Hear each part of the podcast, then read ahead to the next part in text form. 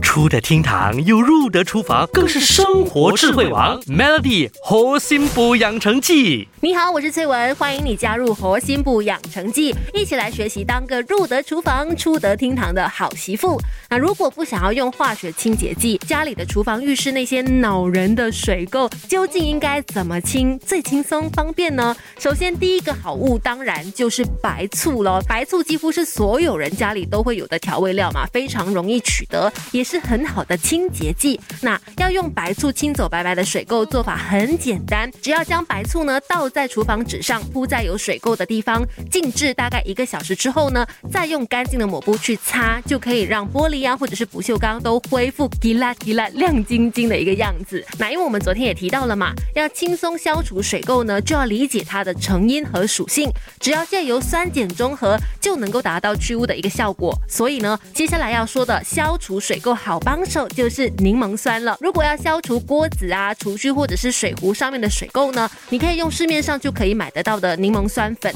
加水浸泡十到二十分钟，再用菜瓜布或者是其他的抹布啊、刷子等等都可以轻轻的刷，就可以去除了。或是如果清洁浴室玻璃、水龙头附近的水垢，你只需要把柠檬酸加水装进喷水瓶，直接喷在水垢的地方，再等一等，然后冲水就行了。至于要清理细节的部分呢，像是瓷砖。之间的细缝啊，或者是角落的水垢等等，最好也最实惠的帮手，当然就是拿你已经淘汰不要用的牙刷来清洁喽，软硬刷毛都可以。最重要的是细微的地方呢，都擦拭得掉，很方便。以上就是三种清除水垢的好帮手。最后温馨小提醒：如果你家里有用大理石台面的话呢，记得记得不要用柠檬酸这种酸性的清洁剂去擦拭哦，因为大理石当中有碳酸钙，碰到酸性的清洁剂呢，会让食材表面。受损的哦。Melody 猴心补养成记，每逢星期一至五下午五点首播，晚上九点重播，由美心和翠文与你一起练就十八般武艺。嘿呀！